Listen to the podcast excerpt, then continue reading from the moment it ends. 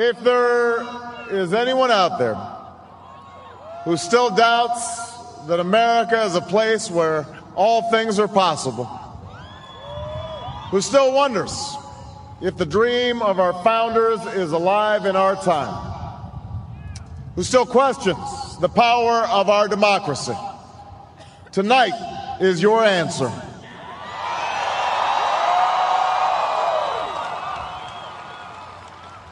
It's the answer told by lines that stretched around schools and churches in numbers this nation has never seen, by people who waited three hours and four hours, many for the first time in their lives, because they believed that this time must be different, that their voices could be that difference.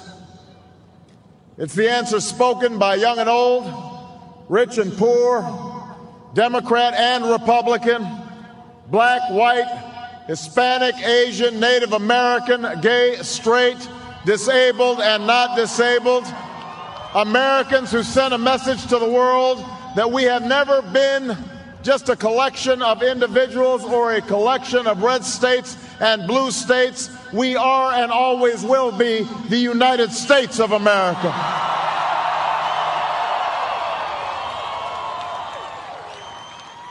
It's the answer that, that led those who've been told for so long by so many to be cynical and fearful and doubtful about what we can achieve to put their hands on the arc of history and bend it once more toward the hope of a better day.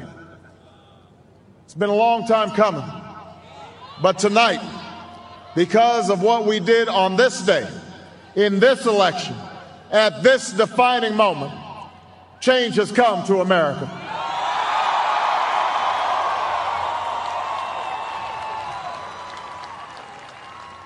A little bit earlier this evening, uh, I received uh, an extraordinarily gracious call from Senator McCain. Senator McCain fought long and hard in this campaign, and he's fought even longer and harder for the country that he loves. He has endured sacrifices for America that most of us cannot begin to imagine. We are better off for the service rendered by this brave and selfless leader. I congratulate him. I congratulate Governor Palin for all that they've achieved. And I look forward to working with them to renew this nation's promise in the months ahead.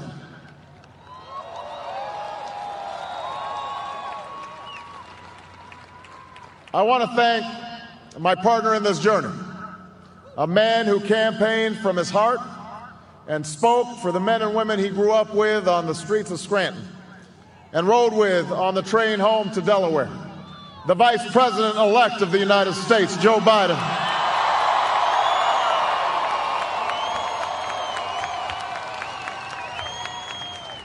And I would not be standing here tonight without the unyielding support of my best friend for the last 16 years, the rock of our family, the love of my life, the nation's next First Lady, Michelle Obama.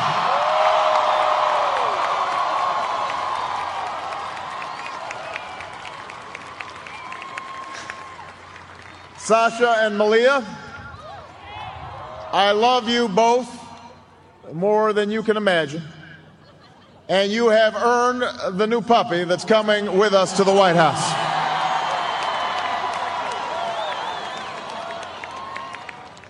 And while she's no longer with us, I know my grandmother's watching, along with the family that made me who I am. I miss them tonight. I know that my debt to them is beyond measure to my sister Maya, my sister Auma, all my other brothers and sisters, thank you so much for all the support that you've given me. I am grateful to them.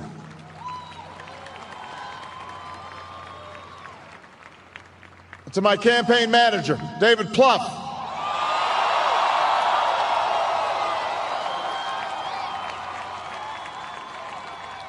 the unsung hero of this campaign, who built the best the best political campaign, I think, in the history of the United States of America. To my chief strategist, David Axelrod, who's been a partner with me every step of the way. To the best campaign team ever assembled in the history of politics, you made this happen, and I am forever grateful for what you've sacrificed to get it done. But above all, I will never forget who this victory truly belongs to. It belongs to you. It belongs to you. I was never the likeliest candidate for this office.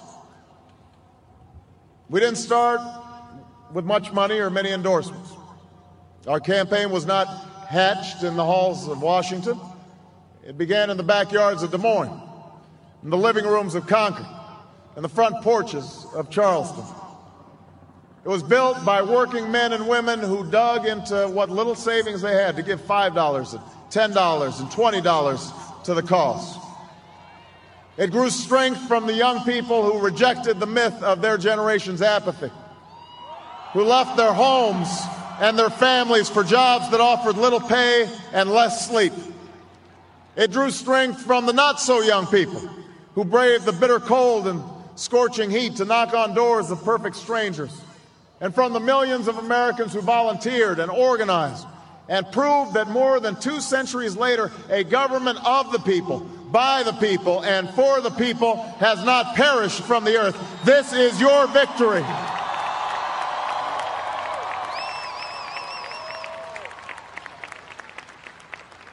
Now, I know you didn't do this just to win an election. And I know you didn't do it for me. You did it because you understand the enormity of the task that lies ahead. For even as we celebrate tonight, we know the challenges that tomorrow will bring are the greatest of our lifetime. Two wars, a planet in peril, the worst financial crisis in a century. Even as we stand here tonight, we know there are brave Americans waking up in the deserts of Iraq and the mountains of Afghanistan to risk their lives for us. There are mothers and fathers who will lie awake after their children fall asleep and wonder how they'll make the mortgage, or pay their doctor's bills, or save enough for their child's college education. There's new energy to harness, new jobs to be created, new schools to build, and threats to meet alliances to repair. The road ahead will be long. Our climb will be steep. We may not get there in one year or even in one term. But America, I have never been more hopeful than I am tonight that we will get there. I promise you, we as a people will get there.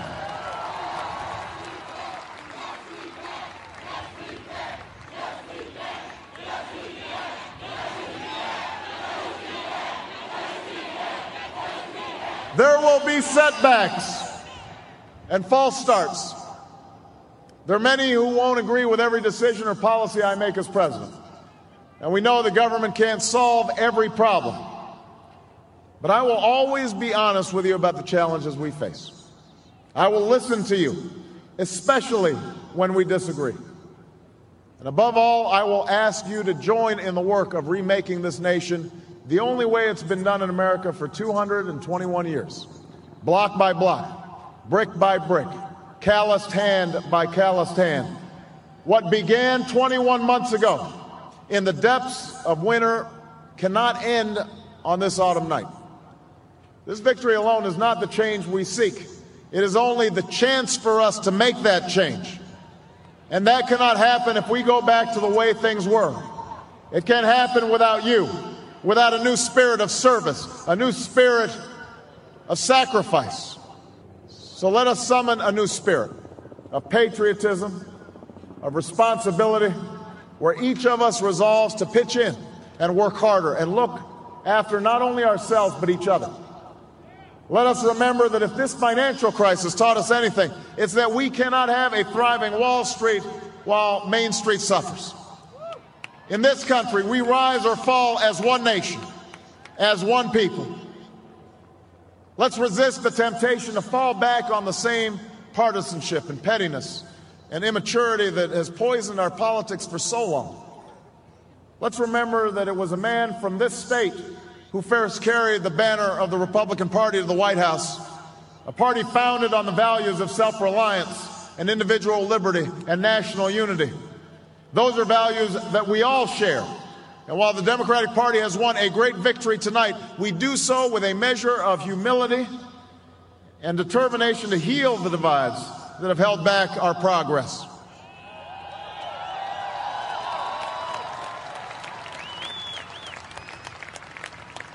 As Lincoln said to a nation far more divided than ours, we are not enemies, but friends. Though passion may have strained, it must not break our bonds of affection.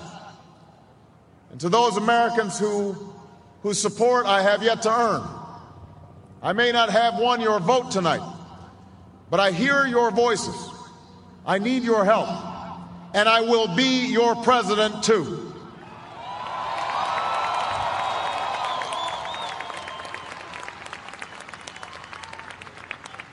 And all those watching tonight from beyond our shores, from parliaments and palaces, to those who are huddled around radios in the forgotten corners of the world, our stories are singular, but our destiny is shared. And a new dawn of American leadership is at hand.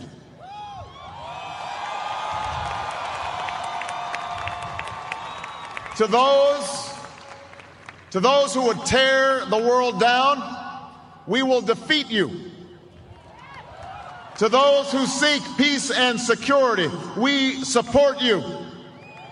And to all those who have wondered if America's beacon still burns as bright, tonight we proved once more that the true strength of our nation comes not from the might of our arms or the scale of our wealth, but from the enduring power of our ideals democracy, liberty, opportunity, and unyielding hope.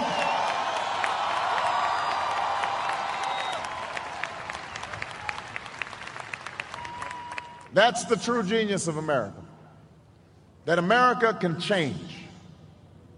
Our union can be perfected.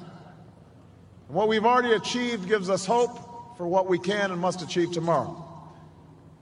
This election had many firsts and many stories that will be told for generations, but one that's on my mind tonight is about a woman who cast her ballot in Atlanta. She is a lot like the millions of others who stood in line to make their voice heard in this election, except for one thing. Ann Nixon Cooper is 106 years old. She was born just a generation past slavery, a time when there were no cars on the road or planes in the sky. When someone like her couldn't vote for two reasons because she was a woman and because of the color of her skin. And tonight, I think about all that she's seen throughout her century in America the heartache and the hope, the struggle and the progress, the times we were told that we can't, and the people who pressed on with that American creed yes, we can. At a time when women's voices were silenced and their hopes dismissed, she lived to see them stand up and speak out and reach for the ballot. Yes, we can when there was despair in the Dust Bowl and depression across the land. She saw a nation conquer fear itself with a new deal, new jobs, a new sense of common purpose. Yes, we can. When the bombs fell on our harbor and tyranny threatened the world, she was there to witness a generation rise to greatness and a democracy was saved. Yes, we can. She was there for the buses in Montgomery the hoses in Birmingham, a bridge in Selma, and a preacher from Atlanta who told the people that we shall overcome. Yes, we can. A man touched down on the moon. A wall came down in Berlin. A world was connected by our own science and imagination. And this year, in this election, she touched her finger to a screen and cast her vote. Because after 106 years in America, through the best of times and the darkest of hours, she knows how America can change Yes, we can. America, we have come so far. We have seen so much, but there's so much more to do. So tonight, let us ask ourselves if our children should live to see the next century, if my daughters should be so lucky to live as long as Ann Nixon Cooper, what change will they see? What progress will we have made? This is our chance to answer that call. This is our moment. This is our time to put our people back to work and open doors of opportunity for our kids, to restore prosperity and promote the cause of peace, to reclaim the American dream and reaffirm that fundamental truth that out of many we are one, that while we breathe, we hope, and where we are met with cynicism and doubt and those who tell us that we can't, we will respond with that timeless creed that sums up the spirit of a people. Yes, we can. Thank you. God bless you. And may God bless the United States of America.